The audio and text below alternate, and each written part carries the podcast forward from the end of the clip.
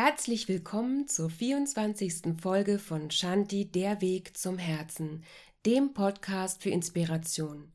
Ich bin Nadine Black, Yogalehrerin und Ayurveda-Beraterin und lese euch heute wieder eine Weisheitsgeschichte aus dem Yoga vor. Die Pforten des Paradieses. Ein mächtiger Samurai beschloss, seine spirituelle Bildung zu vertiefen. So machte er sich auf, einen berühmten buddhistischen Mönch zu suchen, der als Einsiedler hoch in den Bergen lebte. Als er ihn gefunden hatte, forderte er Lehre mich, was Himmel und Hölle sind. Der alte Mönch sah langsam zu dem muskelbepackten Samurai auf, der über ihm stand und musterte ihn von Kopf bis Fuß. Dich lehren? kicherte er. Du musst sehr dumm sein, wenn du denkst, ich könnte dich etwas lehren. Schau dich an, du bist unrasiert, du stinkst und dein Schwert ist wahrscheinlich verrostet. Der Samurai geriet in Wut. Sein Gesicht wurde rot vor Zorn, als er sein Schwert zog, um dem lächerlichen Mönch, der da vor ihm saß, den Kopf abzuschlagen. Das, sagte der Mönch ruhig, ist die Hölle. Der Samurai ließ sein Schwert fallen. Erst überkam ihn Reue, dann tiefe Zuneigung zu dem alten Mann. Dass der Mönch sein Leben riskiert hatte, um einen völlig Fremden etwas zu lehren, erfüllte sein Herz mit Liebe und Mitgefühl. Tränen stiegen in seine Augen, und das, sagte der Mönch, ist der Himmel. Wie finden wir hier unsere Inspiration? Stellen wir uns dieses Bild des Samurai und den buddhistischen Mönch einmal vor.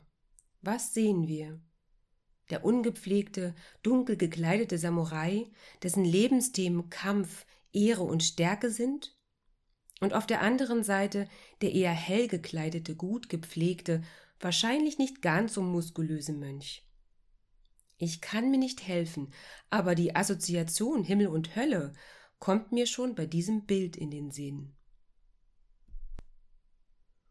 Verkörpert nicht der Mönch sinnbildlich schon den Himmel? Er kennt den Unterschied zwischen beiden Welten und lebt längst in Liebe und Mitgefühl. Sonst wäre er sicher nicht in der Lage, es auf diese schon sehr eindringliche Art zu unterrichten. Was ist mit unserem Samurai? Lebt er augenscheinlich in der Hölle und ist deshalb auf der Suche nach einem Ausweg? Wie gelingt es uns, diesen Unterschied zwischen Himmel und Hölle zu erkennen?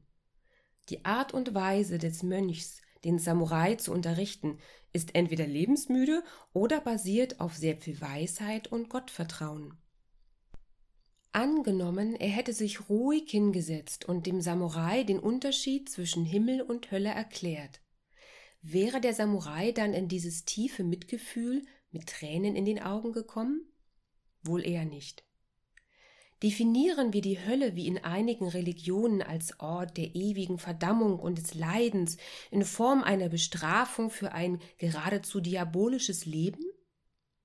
Oder ist die Hölle das Leben hier auf Erden, welches wir uns selbst Tag für Tag erschaffen?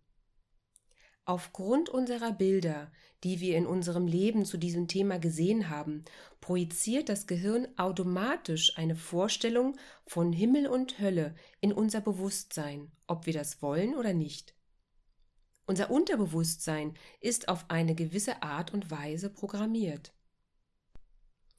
Unsere eigene Hölle kann eine Sucht sein, oder der tägliche Weg zur Arbeit, weil wir einen Beruf ausüben, der nicht unserem Naturell und unseren Wünschen entspricht.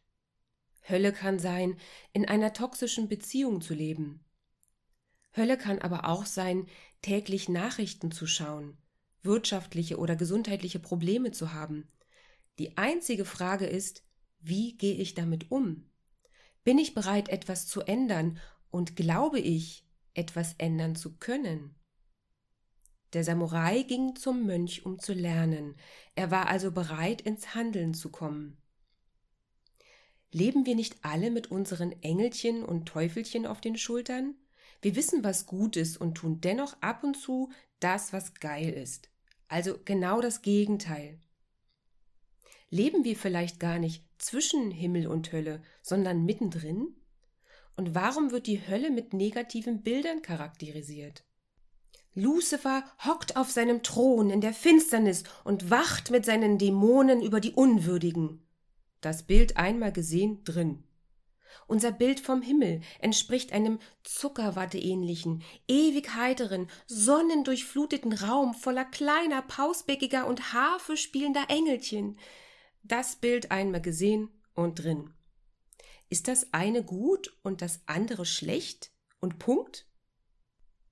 Im Yoga spricht man davon, dass alles gleiche Gültigkeit hat. Das eine ist nicht mehr wert als das andere, alles darf sein. Der Mönch in der Geschichte zeigt uns sehr deutlich, was Himmel und Hölle sind. Wut und Zorn gegen sich selbst und andere als die Hölle, Liebe und Mitgefühl im Herzen als den Himmel. Es ist eine Entscheidung, die wir treffen. Was willst du in deinem Herzen tragen?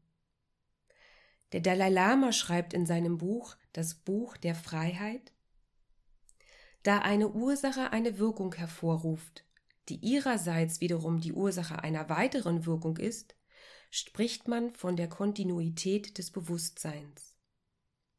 Das Bewusstsein befindet sich in einem ständigen Fluss und sammelt von einem Augenblick zum anderen Erfahrungen und Eindrücke. Hieraus folgt, dass zum Zeitpunkt des physischen Todes im Bewusstsein eines Wesens ein Abdruck aller vergangenen Erfahrungen und Eindrücke sowie der ihnen vorausgegangenen Handlungen ist. Das nennt man Karma, was wörtlich Handlung heißt. Es ist folglich das Bewusstsein mit dem dazugehörigen Karma, das dann in einem neuen Körper, und zwar dem eines Tieres, Menschen oder göttlichen Wesens, wiedergeboren wird. Um ein einfaches Beispiel zu nennen. Eine Person, die in ihrem Leben viele Tiere gequält hat, könnte in ihrem nächsten Leben sehr wohl als Hund wiedergeboren werden, der einem herzlosen Besitzer gehört und schlecht behandelt wird. Umgekehrt führen verdienstvolle Handlungen in diesem Leben zu einer günstigen Wiedergeburt im nächsten. Ich denke, letztendlich findet jeder seinen Weg zu glauben. Und wenn wir ganz genau hinschauen und ehrlich sind, ist die Essenz die Schöpfung allen Seins, ausgeschmückt in verschiedenen Farben, so bunt wie wir Menschen eben sind.